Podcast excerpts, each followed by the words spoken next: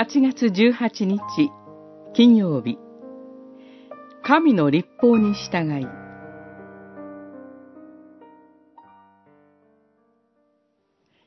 サムエルは言った。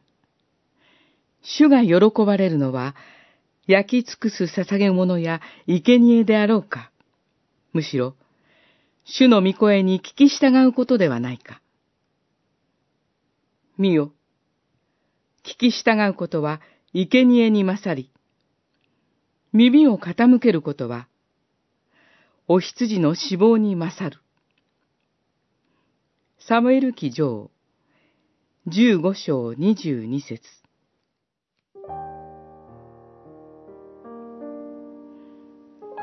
預言者サムエルは、時の王の信仰の姿勢を瞬間な言葉で正しました。イスラエルの神礼拝では、神の清さを尊び、罪の清めを求め、神と交わることを喜び感謝して、動物犠牲や穀物の供え物が捧げられました。しかし、王は本来あるべき捧げ物の意味を軽んじて形だけのものとしたのです。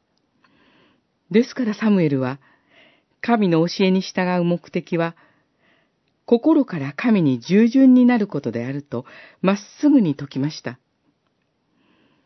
神に従順になるために求められることは、人の思いや考えを優先することなく、神の思いや御心を第一とするということを知ることです。それは、神中心の信仰です。しかも神は、徹底して神を第一とすることを求められます。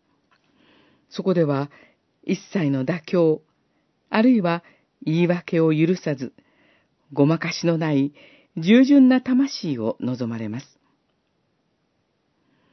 この点について、時代や場所が異なっても、一貫して旧約の預言者たちが不信仰の時代を嘆いて、ただ神に聞け、と大胆に民に悔い改めを迫りました。